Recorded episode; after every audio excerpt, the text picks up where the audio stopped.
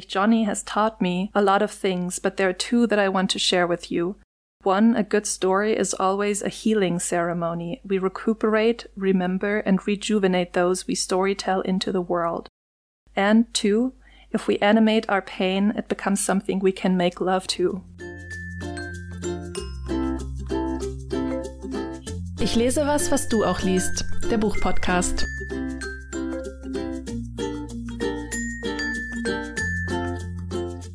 Hallo, liebe Zuhörende.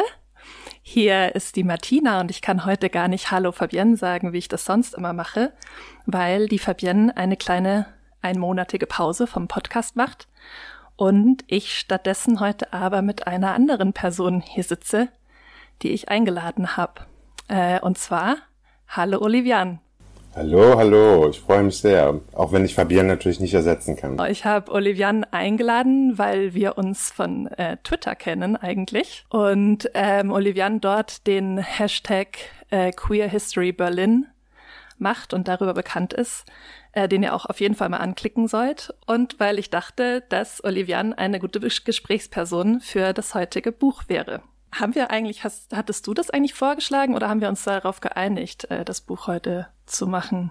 Hm, also ich hatte da äh, mal zu was auf Twitter und dann hast du mir gesagt, dass du das auch gelesen hast und mochtest. Ah ja, genau. Und dann haben wir irgendwie gedacht, das könnte ja eigentlich auch passen, weil es für so eine eure, eine eure Repertoire von Büchern vielleicht noch so eins ist, was irgendwie schön reinpasst? Also um es jetzt einfach auch zu sagen, wir ähm, sprechen heute über den Roman Johnny Appleseed äh, von Joshua Whitehead.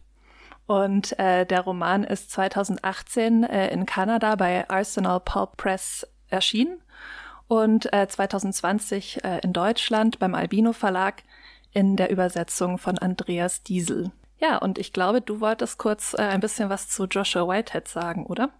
Ja, ähm, Joshua Whitehead, äh, also das ist, wie du schon gesagt hast, sein Debütroman. Er hat allerdings ähm, auch vorher schon Literatur, queere Literatur herausgegeben, eine Poesiesammlung, Full Metal Indie Queer, äh, ist 2017 erschienen und er war dafür sogar nominiert für den Lambda Literary Award hat allerdings selbst, äh, und da sind wir schon beim ganz wichtigen Punkt, selbst äh, zurückgezogen, weil er in der Kategorie Transgender kategorisiert war und ein Two-Spirit indigener Kanadier ist. Und er fand, dass, ja genau, er fand, dass Trans nicht äh, das nicht beschreibt oder nicht das gleiche ist. Und deswegen es, umfasst, äh, es umfasst nicht seine Identität. Was man vielleicht auch noch zu ihm sagen kann, ist, dass er ähm, promoviert in Calgary, auch unter anderem zu indigener Literatur mit einem besonderen Schwerpunkt in äh, Gender und Sexuality Studies. Ja, ja, dann können wir eigentlich zum, zum Buch tatsächlich vielleicht schon übergehen, oder? Ja, was du jetzt ja noch nicht gesagt hast, ist so sein, äh, sein indigener Hintergrund. Wo habe ich das vergessen? Ja, also ähm, er gehört zur First Nation der Ojibwe. Und wir werden dann ja auch in diesem Buch, was äh, wir jetzt gleich besprechen, auch viel darüber wahrscheinlich sprechen. Das ist äh, ein ganz wichtiger Punkt tatsächlich. Das stimmt, das soll nicht unerwähnt bleiben. Ja, und das Buch ist ja auch, ist ja ein Roman oder wird als äh, Roman äh, vermarktet, hat aber, hat er ja auch selbst gesagt, schon einige ähm, autobiografische Inspirationen zumindest erhalten, gerade was so seine, naja, die Nachbarschaft aus, auf dem Reservat angeht. Ähm, Genau, ich versuche jetzt mal, wir, wir haben gerade im Vorfeld schon kurz gesagt, dass die äh, Zusammenfassung des Plots gar nicht so einfach ist bei diesem Buch und gleichzeitig ist sie ja sehr einfach. Also äh, Johnny Appleseed ist auch ein äh, indigener äh, Kanadier, der in der Nähe auf, äh, auf einem Reservat in der Nähe von Winnipeg in, im kanadischen Bundesstaat Manitoba aufgewachsen ist, beziehungsweise was heute der Staat Kanada ist. Eigentlich setzt die Geschichte da ein, dass er zurück auf, also er wohnt in der Stadt mittlerweile in Winnipeg und er soll oder möchte zu einer Beerdigung zurück ins Reservat fahren, weil der Lebensgefährte seiner Mutter, Roger, äh, also sein Stiefvater quasi verstorben ist und er zu dieser Beerdigung möchte. Johnny lebt in Winnipeg seit ein paar Jahren und ist dort im Prinzip als, ähm, ich glaube, in dem Buch wird es als, wie wird es da bezeichnet? Also im Prinzip ist er als Sexarbeiter tätig, aber vor allem Er streamt, ne? Also es ist hauptsächlich. Genau, vor äh, allem über, über Internet, also so über Sexting quasi und über ähm, Streams, die er anbietet. Aber ein paar Mal kommt es ja auch dazu, dass er wirklich mhm. jemanden auch trifft und, und dann quasi äh, Sexarbeit betreibt. Die Erzählung ist damit eigentlich zusammengefasst. Am Ende des Buches fährt er dann zu dieser Beerdigung. Und dazwischen äh, erfahren wir eigentlich in so Flashbacks oder Erinnerungen verschiedene Aspekte seiner Kindheit und Jugend sozusagen seinen Problemen und seinem Heranwachsen als äh, Two-Spirit, Schwuler, ich glaube, so wird das ja schon auch genannt, oder gay zumindest, Jugendliche. Ja, es ist verschieden von der Terminologie. Also er äh, hat da mehrere Sachen. Einmal tatsächlich irgendwie, was glaube ich ganz wichtig ist, so dieses Funboy, Mhm. Oder Girlboy, das kommt häufig. Glitter Princess. Princess, ja. Also es sind verschiedene. Ich glaube, Gay kommt gar nicht so häufig auf, auf sich selbst bezogen vor, aber er äh, ist natürlich in der Gay-Scene. Ja, aber auf der, der erste Satz des Buches ist, glaube ich, I knew I was gay when I was eight years old. Also mhm. das Gute, glaube ich, ist auch beim Englischen, dass gay ja so ein bisschen offener ist als ja. jetzt schwul. Ambivalenter. Warum wir das jetzt schon so herausheben, ist, weil er eben äh, wie Olivian schon eingangs gesagt hat, äh, der Autor selbst auch äh, äh, Two-Spirit ist und das quasi eine Daseinsform. Ich glaube, es ist nicht mal eine Identität. Also es ist sehr komplex. Wir werden gleich nochmal drüber reden. Ich tease es jetzt nur so an, die quasi, ähm, oh Gott, wie soll ich das sagen? Es geht über unsere Gender-Vorstellungen hinaus. Das ist sehr gut formuliert. Gender und auch Sexualitätsvorstellungen Ja, und es ist auch hinaus. nicht eins zu eins zu setzen. Ähm, also man würde vielleicht sagen, es ist eine nicht-binäre äh, Verortung, aber es ist nicht eins zu eins zu setzen mit äh, der westlichen Idee von Nicht-Binarität vielleicht, weil einfach generell halt auch schon Gender irgendwie anders erfasst wird. Mit dem Hineinwachsen in, in dieses Leben oder in sein heutiges Leben. Also darum dreht sich eigentlich dieses Buch. Es kommen so ein paar ähm, Themen vor, die man, wenn man schon mal das ein oder andere Native American äh, Werk gelesen hat, bekannt sind. Also viel, es ist schon viel Gewalt auch, äh, die er erfährt, sowohl ähm, im Reservat als auch außerhalb. Äh, Drogen, Alkohol, verschiedene Missbrauchsformen kommen vor. Also was ich cool fand und darin war es doch sehr anders als andere Bücher, die ich da in diesem in, äh, schon gelesen habe, dass es dabei eben nicht bleibt bleibt, so bei diesem, bei dieser Erzählung, so bei diesem, ach, das Leben ist schwer auf dem Reservat. Es romantisiert das auch nicht, sondern nee, es ist eine, also eine sehr bunte Mischung an verschiedenen äh, Erfahrungen, die er so schildert. Was ich ganz interessant fand mit den Gewalterfahrungen, die ja wirklich eigentlich konstant sind, also mhm. irgendwie auch ähm, in Anführungszeichen jetzt mal kleinere Gewalt, also mit einem Holzlöffel irgendwie eine mhm. überkriegen von der Oma, von der Mutter. Das wird oftmals ein bisschen beiläufig erzählt, aber was ganz interessant ist, ist, ist äh, finde ich, es wird so ein bisschen transformiert. Also es, äh, er spricht darüber, über diese Erlebnisse, aber ähm, es ist nicht so sehr dieser ja, der Ich-Bezug irgendwie ja. an der Stelle. Also ähm, ähm, ähm, er teilt das so ein bisschen von sich ab eigentlich, würde ich sagen. Ich weiß nicht, ob du das auch so siehst. Ja, oder es ist auch gar nicht so, dass, ähm, dass irgend das negative Erfahrungen oder dass er sich beirren lässt von Gewalt oder negativen Erfahrungen. Weil oft ist ja die Erzählung schon äh, so, ich habe versucht, ich selbst zu sein, ich habe Gewalt erfahren und deswegen habe ich mich versteckt oder klein gemacht oder mhm. so. Und dazu kommt es ja eigentlich nie. Also er ist schon sehr, sehr früh eigentlich sehr ähm, klar in seine in seinem Selbst so. Aber bevor wir jetzt so richtig einsteigen, habe ich mir gedacht, ist es vielleicht nicht schlecht, wenn wir doch noch mal genauer über dieses Two-Spirit-Konzept sprechen, einfach, dass wir Vokabular haben, mit dem wir weitersprechen können. Weil wir haben ja schon gerade äh, gesagt, dass es quasi so ähm, westliche oder weiße Vorstellungen von äh, Geschlecht und, und äh, Geschlechtsidentität und sexueller Identität transzendiert. Und ich habe tatsächlich vor, einer, vor einiger Zeit mich mal da so ein bisschen genauer eingelesen, und dieser, dieser Begriff Two-Spirit ist ja aber nicht besonders alt. Also das nee, Konzept schon. Der ist eigentlich auch westlich. das Konzept, so dass es was anderes gibt. Und damit ist jetzt nicht unbedingt ein drittes Geschlecht gemeint oder sowas wie Nicht-Binarität, sondern dass es einfach verschiedene Facetten von, von Geschlecht äh, gibt. Das ist extrem alt wurde dann aber quasi durch die Kolonisierung, kann man so sagen, wurde so eine Binarität aufoktroyiert und dieser Term Two-Spirit versucht, das wieder einzuführen, so in das äh, kollektive Bewusstsein, oder? Das ist ein bisschen. Ja, ich glaube, es ist wichtig und tatsächlich zu, zu, sagen, das sagt er ja auch selbst. Also das ist das, das ist kein was, also es ist ein is. Also es ist tatsächlich eigentlich was weiterhin existierendes, was aber wie du gerade richtig gesagt hast, zurückgedrängt wurde, ähm, oktroyiert wurde, ähm, dass es nicht existieren darf. Das wird ja auch ganz viel thematisiert in dem Buch. Und ich glaube, was auch wichtig ist, ähm, in dem Buch selbst sagt er, glaube ich, nur an zwei Stellen tatsächlich, äh, ähm, oder an drei Stellen, glaube ich, äh, den Terminus to spirit. Und ich glaube, was wichtig ist, ist, dass, dass, dass man auch äh, begreift, dass das selbst auch wiederum eigentlich ein Umbrella-Term ist. Also das ja. ist äh, je nach Gruppe verschiedenes heißen kann und bedeuten kann und dann auch nochmal genauer ausdifferenziert sein kann oder auch nicht muss.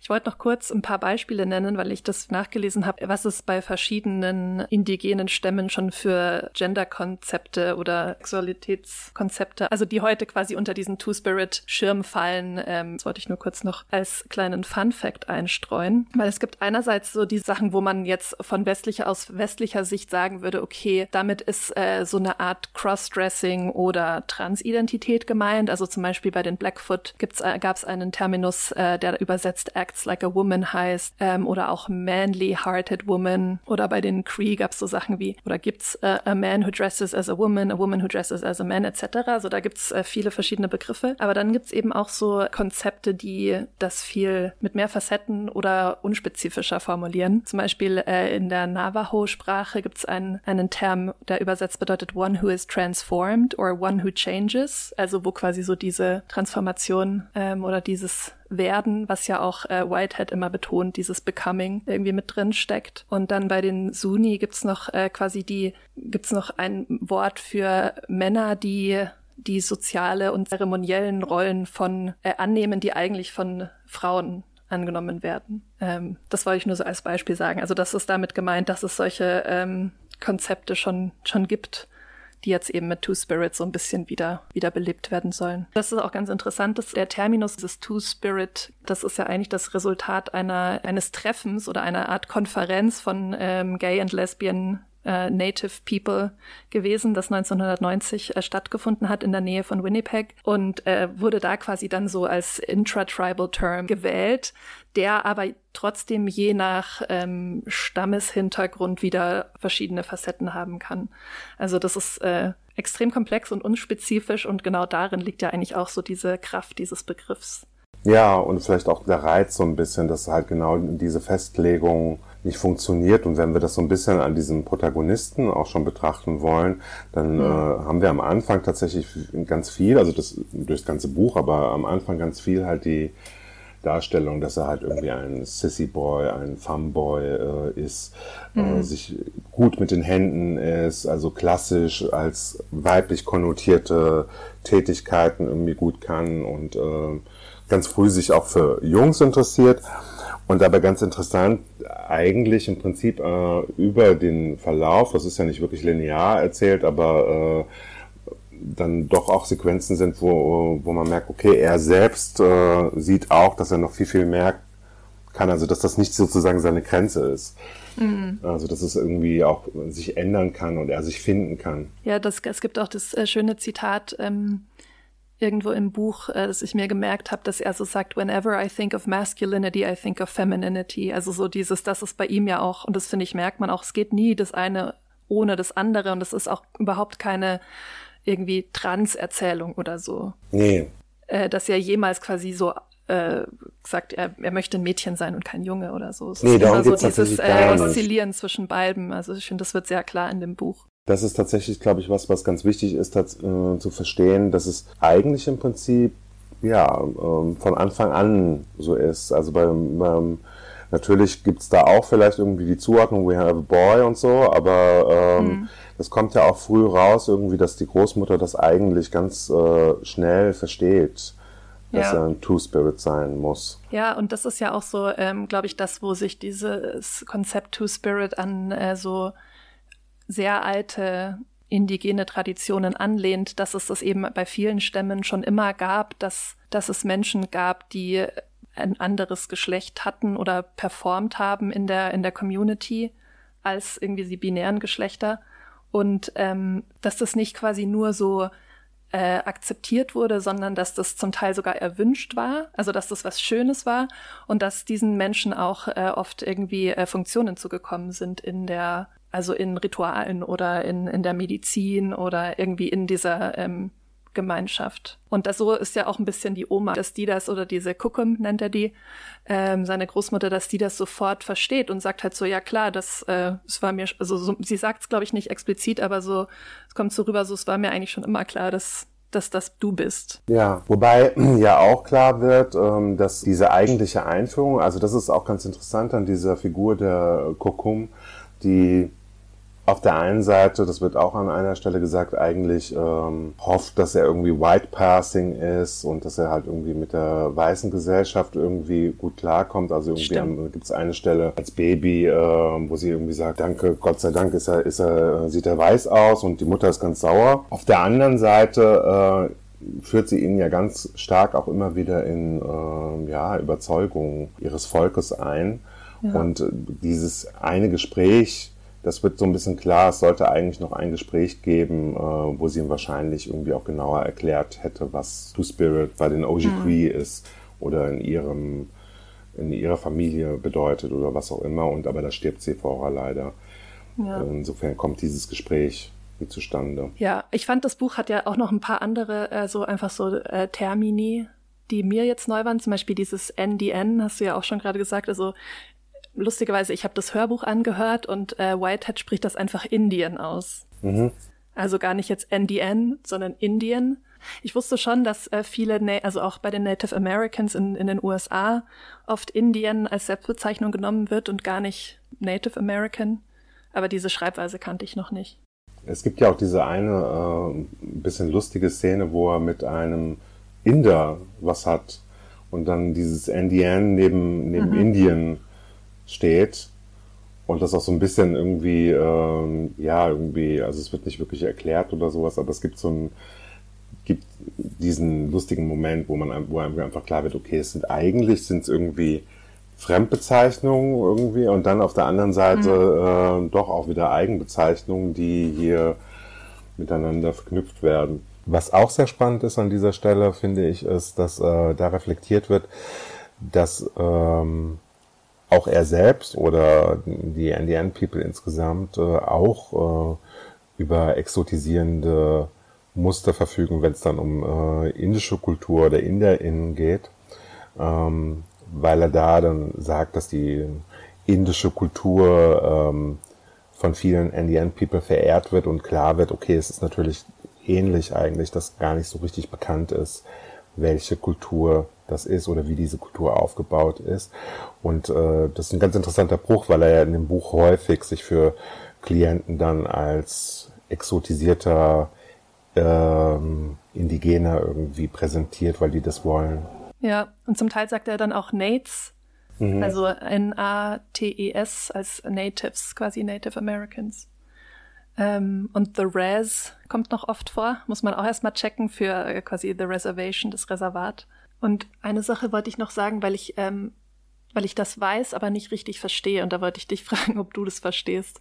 Was ja bei so ähm, Diskussionen um Two-Spirit auch oft dazu gesagt wird, ist quasi, dass dass das eben nicht äh, übersetzt, man kann das nicht übersetzen in queer, in das äh, westliche weiße queer, weil Two-Spirit auch immer irgendwie Verbindungen hat zu Medizin, also zu Medicine und zu Land. Und bei Medicine ist, glaube ich, sowas gemeint wie Spiritualität auch. Auch schon allein in dem Term kommt es rüber, so Two Spirits und so, also so ein bisschen übernatürliche Healing würde ich Facetten. eigentlich eher sagen. Und Healing auch, genau, aber Land, irgendwie checke ich das nicht so richtig. Ich glaube auch ehrlich gesagt, der, der, ähm, der Begriff queer ist gar nicht mal so sehr das Problem, aber tatsächlich unsere, ähm, unsere ausformulierten, wenn wir jetzt LSBTI, IQ mhm. äh, sagen würden, das wäre irgendwie dann schwierig, das da reinzufassen. Und ist ja auch zum Beispiel in Kanada eigentlich üblich, dass man dann halt Two-Spirit ja. noch äh, daran hängt, ähm, weil es eigentlich eine eigene Konzeption einfach ist. Ja.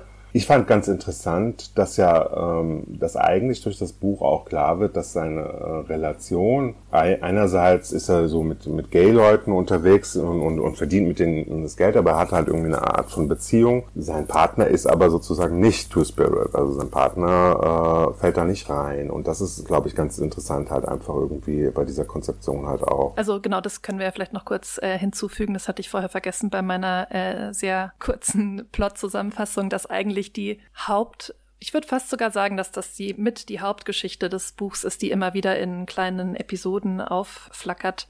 Ist quasi seine erste große Love Story, die er mit einem Jungen aus dem Reservat hat, der T.S. heißt. Das wird ja nicht so richtig klar, wie lange die dauert, aber man hat das Gefühl, dass es schon so ihre ganze so Jugend umspannt. Also ohne zu viel zu, zu spoilern, ist das vielleicht äh, äh, auch ganz amüsant, wie die sich kennengelernt haben, weil das sozusagen auch für Johnny vielleicht der Einstieg in sein späteres Business so ein bisschen ist. Also er äh, betreibt Chats und gibt sich als äh, Lucia aus, eine rothaarige Russin. Und dann irgendwann lotst er den Tias an irgendeine Stelle für, für ein Treffen in einem Café, ich weiß nicht ganz genau.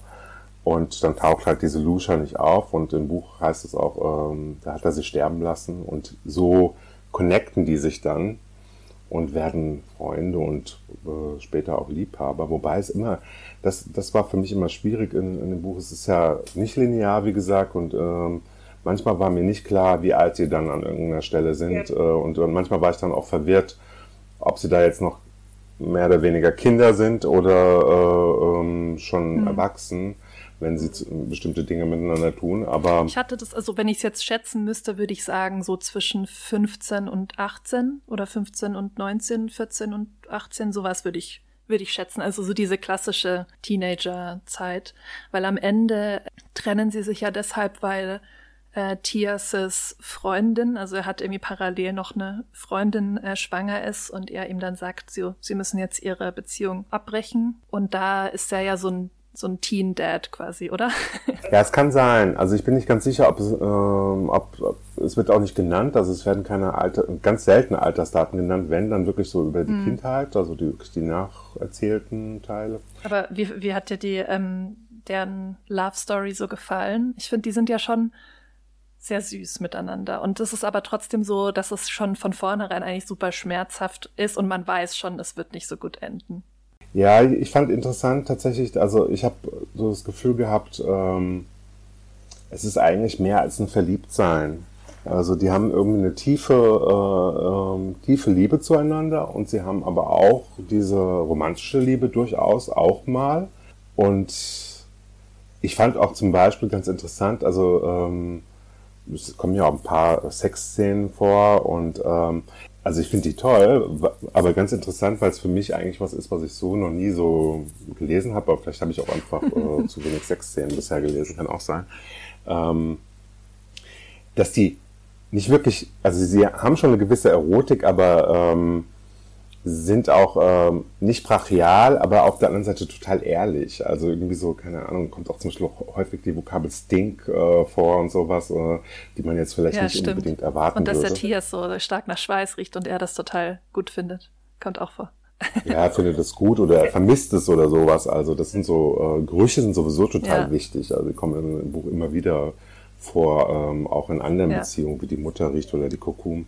Aber ich finde, man merkt schon die ganze Zeit, dass ähm, des Tiers oder man befürchtet eigentlich am Anfang, dass er ihn quasi so ein bisschen verarscht, weil es ja schon auch öfter vorkommt, dass äh, Johnny als Jugendlicher irgendwie Sex mit irgendwelchen Jungs hat bei einer Party, die ihn danach aber wieder quasi entweder ähm, veräppeln oder sogar verprügeln und dann so hinter im geheimen Kämmerchen doch irgendwie mit ihm Sex haben wollen. Und dann denkt man am Anfang. Und auch mal, wenn sie betrunken genau, betrunken sind. und wenn es keiner sieht und so und trotzdem irgendwie dann verbunden mit Gewalt und Erniedrigung. Und deshalb dachte ich so ein bisschen oder habe das die ganze Zeit befürchtet. Und eigentlich ist es ja auch so, dass der Tiers ihn schon liebt, aber es für ihn nicht so in Frage kommt, glaube ich, das durchzuziehen, dass sie beide jetzt für immer als Gay Couple zusammenbleiben oder so. Ja, es ist nicht so richtig offen ja. tatsächlich. Also es gibt so ein paar äh, Sequenzen, wo man das merkt. Also die, eigentlich die allererste, wo man gleichzeitig auch merkt, dass ähm, wie viel Macht eigentlich so ein äh, halt Gemeinschaft dann hat, wo sie zurücklaufen und Johnny eingezirkelt wird und irgendwelche anderen Jungs halt auf ihn draufpinkeln und dann äh, Tias auffordern, er soll es auch tun und am mhm. Ende macht er es. Allerdings äh, sieht Johnny halt irgendwie in seinen Augen, dass er irgendwie tot unglücklich ist. Also das ist so ein ganz interessanter, ambivalenter Moment.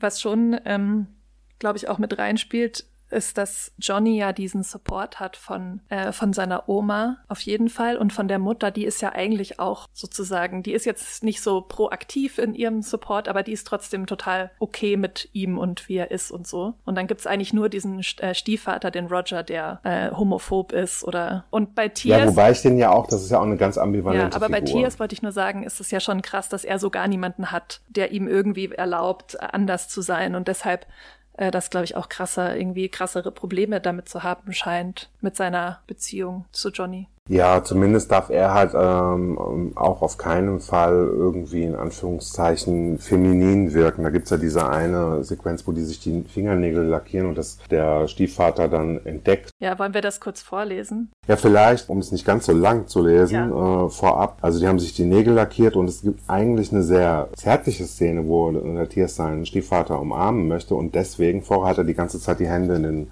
Hosentaschen und deswegen natürlich seine Hände aus den Hosentaschen nimmt und so entdeckt der Vater das. Motzt ihn auch erstmal an, aber sie gehen eigentlich erstmal zurück in Tiers Zimmer. Und dann kommt diese Szene, äh, die wirklich sehr unschön ist. Tears, get your ass out here right now, his dad yelled from the kitchen. Tears gulped, got up and told me to stay in the room. But I followed, peeking out from behind the wall. I saw his dad with a pair of nail clippers in his hand. How many fucking times I tell you to cut this girly shit, huh? I'm sorry we... Before uh, Tears could finish, his dad snatched his hand from his pocket and pushed it down on the counter, held his fingers out and began cutting. You gotta stop hanging around that girly boy, you hear me? I could hear the sharp clip of metal on nail. When he cut on too short, Tears winced. Oh, shut up. This is nothing, his dad said, and kept on cutting until Tears' fingers were bleeding. Es ist ja eigentlich schon fast wie so eine kleine Folterszene. Es ist auch offensichtlich so, dass zum Beispiel, ähm, also er hat ihm deutlich mehr von den Nägeln abgeschnitten als das, äh, was man abschneiden darf. Und ich, äh, ich finde, das ist auch ähm, ein bisschen parallel mit dieser Szene, wo Roger ihn einmal ähm, schlägt oder das erste Mal, glaube ich, schlägt. Und zwar ähm, war, also mit ihm meine ich Johnny. Und zwar ist äh, Johnny auf einem Dance gewesen und hat äh, das erste Mal mit einem Jungen getanzt. Als er dann nach Hause kommt, äh, geht die Erzählung so weiter. Um, when I got home and excitedly told my cookum what had happened, she laughed and patted me on the arm, and my mom reacted in much the same fashion. But Roger, overhearing our excitement, unbuckled his belt, pulled out one of his loops, and doubled it over in his hands like a bullwhip. He grabbed me by the back of my shirt collar, bent me over the table, pulled down my underwear, and gave me one hell of a licking, while my cookum and my mom yelled for him to stop. Boys don't smack, dance with, smack, boys, smack. Also, äh, das ist halt so diese Gewalterfahrung, die sie beide machen. Aber immerhin hat Johnny so Mom und Cookum. Und Tiers hat das gar nicht. Ich finde auch tatsächlich Roger ambivalenter als den Vater von, von Tias. Also, weil es da ja auch schon diese ähm, Sequenzen gibt, wo er ihn irgendwie auf den Schoß nimmt und ihm irgendwie Angst zu was ganz anderem Ja. nimmt. Er hat zwar dann tr- trotzdem eine sehr, in Anführungszeichen, männliche Art damit umzugehen. Also er sagt ihm dann halt, er soll die andere an eine bestimmte Stelle schlagen und dann lassen sie ihn in Ruhe und so. Aber ähm, der Vater von Tias macht ihn ja eigentlich nur fertig. Ich fand übrigens sehr ähm, lustig und auch ein bisschen ambivalent eigentlich diese äh, Szene, wo er sich die Haare kurz schneiden möchte oder schneiden lässt, äh, Johnny. Und zwar geht er zum Friseur und ähm, will dann sagt zur, äh, zum Friseur oder zur Friseurin, äh, wie Brad Pitt möchte er gerne die Haare geschnitten bekommen, was äh, übersetzt heißt halt, dass ihm sein äh, langer Zopf abgeschnitten wird. Die Kukum freut sich dann ja total und findet super und die Mutter ähm, als sie es dann sieht, äh, tickt quasi total aus und sagt halt so, ja, yeah, what have you done to my boy? Weil er dann eben nicht mehr, ähm, nicht mehr indigen aussieht. Also das war das, was wir vorher auch schon angesprochen haben, dass die Cookum eigentlich so, obwohl sie eigentlich ja schon so ein bisschen so einen Native Pride verkörpert, doch Whiteness auch gut findet. Er sagt ja sogar, sie hat eine, äh, eine Obsession damit. Ja, ja, ein genau. bisschen. Und gleichzeitig ist aber nur, ich wollte nur sagen, weil gleichzeitig ist der Zopf ja auch so ein super ambivalentes äh, Männlichkeitsding, weil einerseits lange Haare für Weiße sind ja so lange Haare kurz schneiden, ähm, quasi ist ja eine Vermännlichung und äh, bei den Indigenen ist es ja quasi ähm, ein Weggehen von dem Männlichkeitsideal. Ja, wobei ja offensichtlich in diesem, in diesem Ras nicht unbedingt. Ach Also dieses, dieses Haarthema ähm, ist ja auch bei dem, bei dem anderen, beim Tiers-Thema äh, durchaus. Also das scheint sozusagen dann halt, das kommt halt dann e-, echt drauf an, wie äh, eng sie hm. sozusagen noch mit ihren Traditionen ja, sind. Aber ich denke so, diese Elders und so haben wahrscheinlich schon längere Haare. Aber du hast recht natürlich, das hat eigentlich, äh, äh, interessanterweise würde man wahrscheinlich das, ähm, wenn man es westlich sieht, würde man äh, äh, eine Vermännlichung sehen und äh, im, im, in dem anderen Diskurs ist es eigentlich eher eine hm, Entmannung. Ja, genau. Ich wollte noch vielleicht kurz über Peggy reden. Einfach nur, weil Peggy so ein bisschen meine zweite, also außer neben Johnny selbst so ein bisschen meine Lieblingsfigur war in diesem Buch, die ja eigentlich eine totale Randfigur ist, aber die eigentlich auch so die Strippen, äh, Strippenzieherin der ganzen Geschichte ist. Also weil Peggy ist eine ähm, Frau auf dem im Reservat, die so ein bisschen Mädchen für alles, blöd gesagt ist, also die auch so ein bisschen so äh, Taxitätigkeiten für das ganze, äh, für die ganze Community äh, macht und die ihn ja schließlich dann zurückfährt oft aufs Reservat, als er zur Beerdigung muss. Ich fand nur interessant, dass das Wort Hustler fällt. Ähm, und da gibt's, es gibt mehrere Zitate, aber eins ist zum Beispiel, ähm, das äh, geschrieben steht. I guess that makes all of us Indian kids hustlers. We're cheating a system that's supposed to be doing us good. Hustler heißt, hat ja zwei Bedeutungen. Einerseits ist das so eine Art ähm, Abzocker, Trickster-Figur, ähm, der quasi sich irgendwie durchschlägt durch so durch Gaunerei. Und andererseits ist Hustler ja auch ein Wort für ähm, Stricher im Prinzip. Also männlicher Prostituierter. Und ich finde schon ein bisschen, dass dieses Hustling so ein bisschen auch das Thema dieses Romans ganz gut zusammenfasst, weil Johnny ja ein Hustler in so beiden Sinnen ist. Also er ist so literally ein Hustler, indem er halt äh, sich prostituiert, zumindest online, und gleichzeitig halt dieses, diese Tricksereien, die anscheinend für indigenes Überleben oder eine indigene Existenz irgendwie so akzeptiert werden, dass sie notwendig sind und ganz normal sind. Ähm, das steckt auch in diesem Hustler-Ding drin. Und, und Peggy ist da ja so ein bisschen die Galionsfigur dieses Konzepts, weil die zum Beispiel so Sachen macht wie, ähm, sie lässt sich Schmerzmittel verschreiben, indem sie komplett übertreibt äh, mit ihren Symptomen und verkauft sie dann weiter. ja, und das Coolste ist ja, dass sie einfach bei Walmart, also du kannst bei ihr was bestellen, was du brauchst. Sie geht das bei Walmart klauen und verkauft es ihr dann günstiger, als der eigentliche Preis gewesen wäre.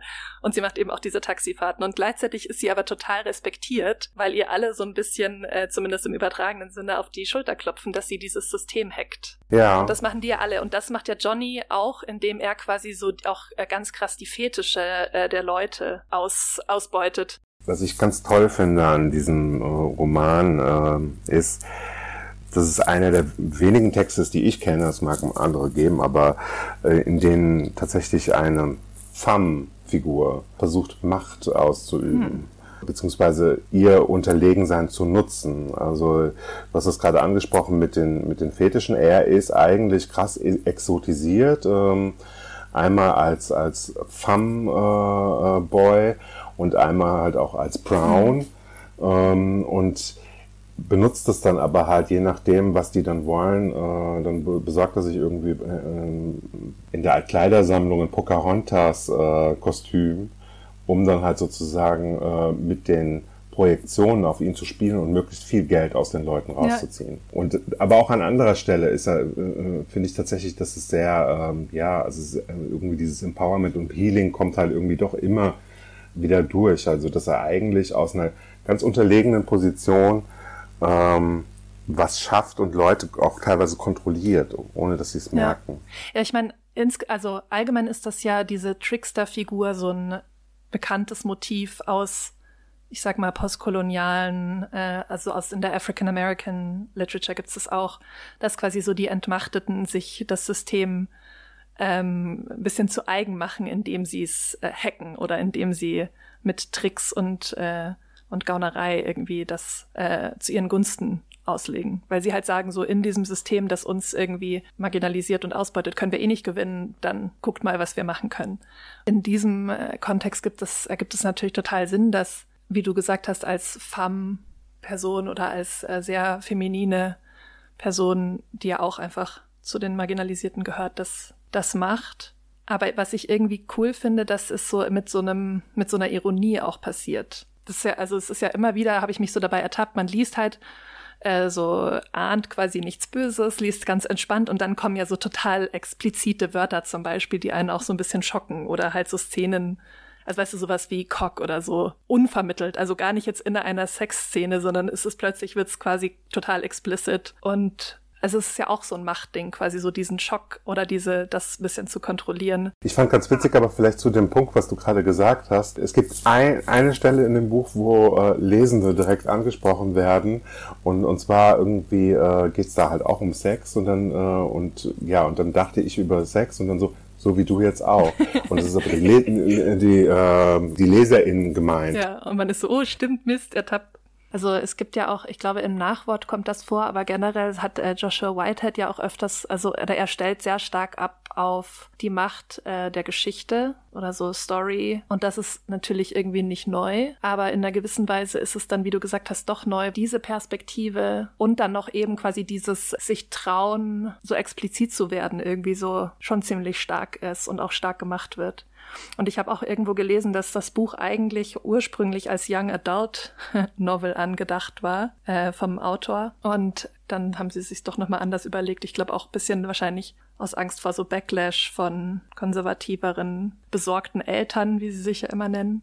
Und gleichzeitig finde ich es gar, also es ist zwar ein Coming of Age natürlich klassischerweise, aber es ist schon, ich hatte jetzt nicht das Gefühl, ein Jugendbuch zu lesen. So. Nee, und, und was ich auch interessant finde, ist, dass es zwar sehr explizit ist, wie du sagst, aber was ich ganz toll an diesem Buch auch finde, ist das Spiel mit der Sprache. Mhm.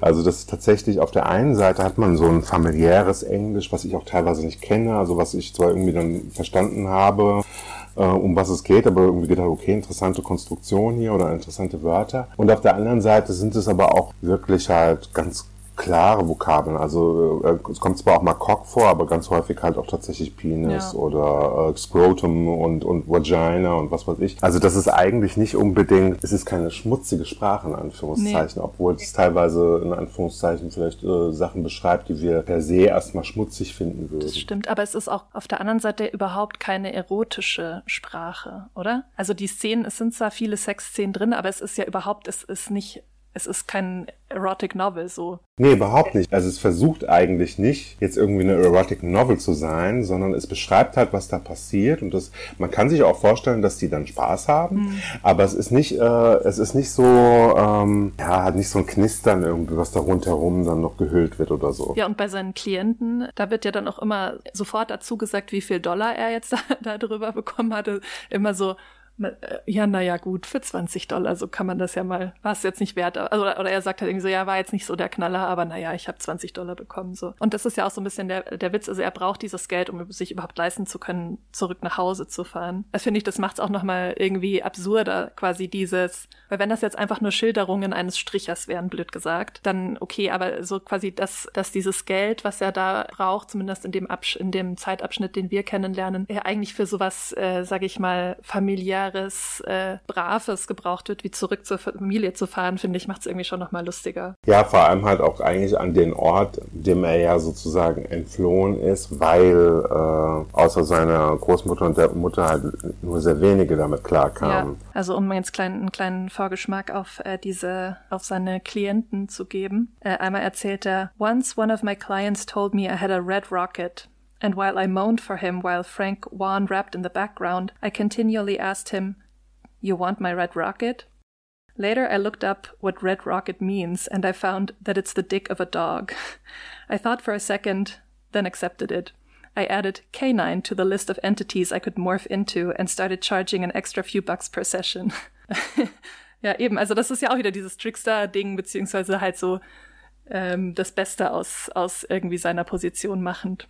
Ich hatte mir noch aufgeschrieben Pain und Medicine, weil das ja sehr oft vorkommt und das war was, was mir erst ganz am Ende aufgefallen ist und ich glaube, das, ich müsste das nochmal lesen in Bezug darauf, aber eigentlich spricht er total oft von Medicine und von Pain und Beauty in Pain und sowas kommt total oft vor. Also auch, dass er ja öfters im, in Bezug auf Tears sagt, dass er ihm so gut gefällt, wie er leidet. Da habe ich jetzt gar keine so vorgefertigte Meinung. Mir ist es nur am Ende tatsächlich aufgefallen. Im Nachwort äh, schreibt Whitehead nämlich, Johnny has taught me a lot of things, but there are two that I want to share with you. One, a good story is always a healing ceremony. We recuperate, remember, and rejuvenate those we storytell into the world. And two, if we animate our pain, it becomes something we can make love to ist ja auch ein bisschen so eine Kapitalisierung wieder des eigenen Schmerzes. Was ja auch sein kann, wenn man Geschichten erzählt, so dass so das Traumata wieder hochkommen oder das Schmerz wieder hochkommt. Ja, ich habe sie eher eigentlich so ähm, als Annehmen ähm, gelesen und ich weiß noch nicht genau. Es bezieht sich ja tatsächlich auf verschiedene, also in dem Buch gibt es viel Schmerz. Hm.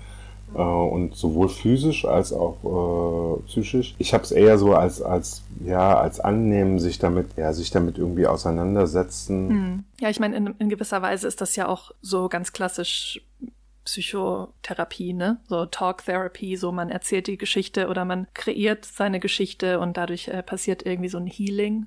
Und dann fand ich es aber lustig, dass er es formuliert, uh, it becomes something we can make love to. Also Sex äh, spielt auch mit rein für ihn in seine Geschichte. Also wie gesagt, ich habe es nicht richtig verstanden, aber ähm, das, wenn ich das Buch nochmal lese, werde ich darauf auf jeden Fall viel mehr achten, auf dieses Pain und Medicine, äh, dieses Zusammenspiel. Was ich tatsächlich vielleicht noch so als, ähm, als Gesamteindruck äh, auch irgendwie von diesem Buch einfach habe und was mir sehr gut gefallen hat oder was ich äh, spannend finde, ist, dass es ja schon in Anführungszeichen für uns jetzt eine sehr fremde Welt vielleicht einführt. Also mhm. diese Reservation und sowas, das äh, kennt man vielleicht irgendwie aus Filmen. Und ich finde ganz interessant, dass es halt an keiner Stelle irgendwie, obwohl er das ja nutzt und sehr detailliert teilweise beschreibt, an keiner Stelle so voyeuristisch wirkt. Ja, voll. Und es, nee, ich finde, es ist nicht voyeuristisch, aber es ist auch nicht es bietet, äh, es, ja, ist nicht geschönt und es, es bietet sich auch nicht an. Es gibt ja schon so Geschichten, die quasi versuchen, Andersartigkeit zu erzählen, indem sie dann so ähm, suggerieren, guck mal, äh, das könntest auch du sein oder halt so, weißt du, so ganz arg darauf abstellen, dass man sich damit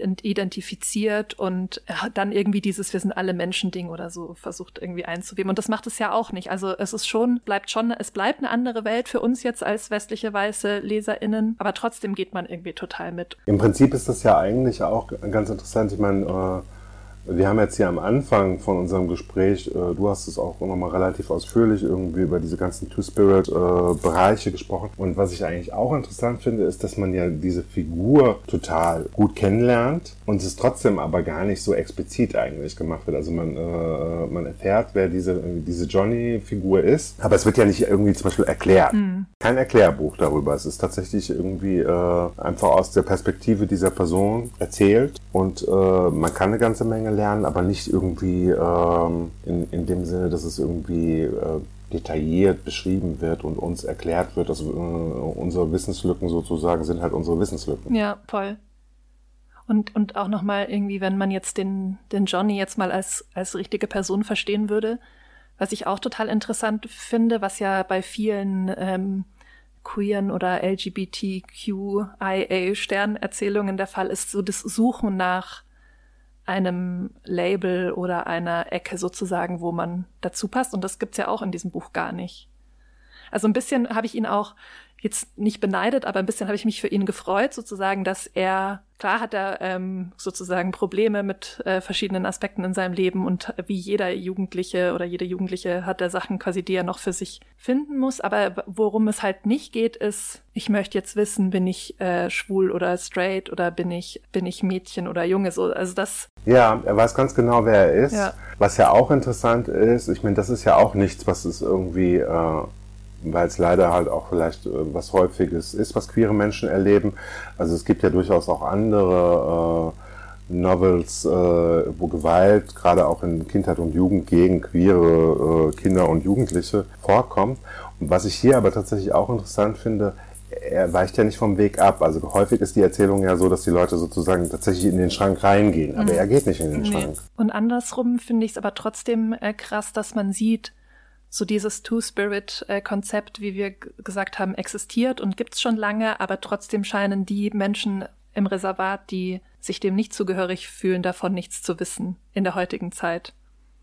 Also weißt du, ich meine, man könnte ja auch sagen, ja, wenn es das doch schon immer gab, dann müssten ja eigentlich indigene Jugendliche gar kein so Problem haben mit Johnny jetzt. Aber so ist es ja auch nicht. Also die sind schon sehr angepasst quasi an das moderne Konzept und an die Colonizer-Sicht. Ja, also das ist ja irgendwie, ähm, also es wird schon klar, dass eigentlich dieses Reservoir ähm, sehr wenig mit der ähm, mit traditioneller Lebensweise in dem Sinne zu tun hat, also zumindest nicht traditionell bezogen auf die Ojibwe also es gibt zwar irgendwie meinetwegen die Szene, wo die Großmutter erklärt, wenn du ein mhm. Tier tötest, dann sollst du es komplett äh, nutzen und respektieren und so. Also es gibt schon diese Momente, aber die scheinen ja auch äh, in der Kirche zu sein. Und ja. ich glaube, das ist halt ein ganz wichtiger Punkt, dass die, die Leute halt eigentlich mit diesen Konzepten, also die, äh, ein paar Konzepte sind leichter zu erhalten und wahrscheinlich ist gerade halt dieses Gender-Konzept halt in einem kolonialen, missionarischen Kontext am schnellsten am Untergehen. Ja. Das habe ich auch in einem, in einem Interview mit äh, Whitehead, dass er auch sagt, ja, äh, gerade so äh, Gender Identity, Sexual Identity Themen wurden durch diese Residential Schools, dadurch, dass die kirchlich äh, von kirchlichen christlichen Missionaren geprägt waren, äh, so krass im Prinzip leider wortwörtlich rausgeprügelt, dass das halt äh, extrem äh, verloren gegangen ist. Ganz am Ende haben wir ja immer die äh, Tradition, dass wir eine Bewertung abgeben auf einer Skala von 1 bis 5. Ja, ich würde eine 4,5 geben. Man darf es auch begründen, wenn man möchte. Ja, ja. Ähm, also ich finde tatsächlich, was mir gut gefällt, also ich mag sowieso, das ist ja jetzt, das ist nichts Spezielles über diese, äh, diesen Roman, das ist ja recht verbreitet. Ich mag, dass es so fragmentarisch ist, dass es kurze Kapitel sind ja. äh, und sich so nach und nach äh, das Bild ergibt.